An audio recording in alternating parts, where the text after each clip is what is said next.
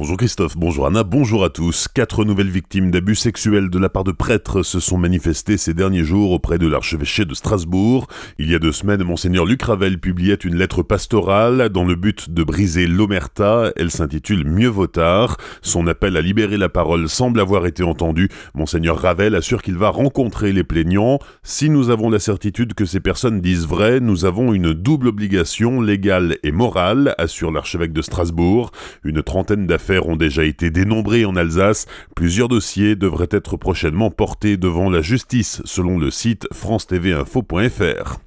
Et puis le prêtre du diocèse de Rouen qui s'est suicidé dans son église lundi était originaire de Strasbourg. Le père Jean-Baptiste Seb, 38 ans, s'est donné la mort après qu'une mère de famille l'ait accusé d'agression sexuelle sur sa fille.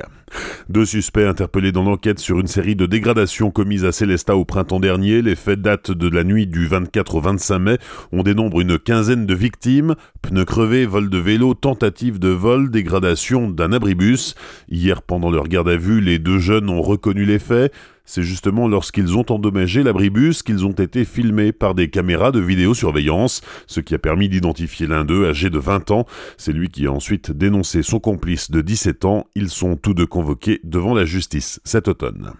Accident sur la RN 83 hier après-midi à hauteur de Stein. Deux voitures circulaient dans le sens Strasbourg-Colmar. Elles sont entrées en collision. Personne n'a été blessé, mais l'accident a provoqué un bouchon sur la voie de circulation et un ralentissement important en sens inverse.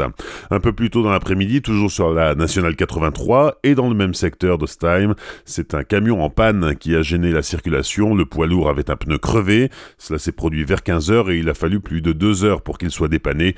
Les choses ont commencé à rentrer dans l'ordre vers 17h30. Nouveau dossier des anti-GCO devant le tribunal administratif de Strasbourg aujourd'hui. Il s'agit d'étudier un recours contre la modification du plan local d'urbanisme de Brumat. Hier, le tribunal administratif étudiait la suspension de l'arrêté préfectoral autorisant le chantier. Selon Alsace Nature, le projet n'est pas légitime et le grand contournement ouest de Strasbourg n'améliorera pas le trafic routier autour de la capitale alsacienne. D'autre part, l'association estime que les compensations environnementales mises en avant par l'arrêté ne sont pas satisfaisantes. Le jugement sera rendu le 25 septembre. Hier, les opposants au GCO ont reçu le soutien du député la France Insoumise François Ruffin, qui avait fait le déplacement à Strasbourg et Kolbsheim. C'est l'un des fleurons de l'industrie alsacienne. Caddy fête ses 90 ans. La marque, rendue célèbre par son chariot à roulettes, a été fondée en 1928 à Schiltigheim. Au départ, pour produire entre autres des mangeoires à poussins. Le chariot de supermarché, lui, est créé 30 ans plus tard, en 1958.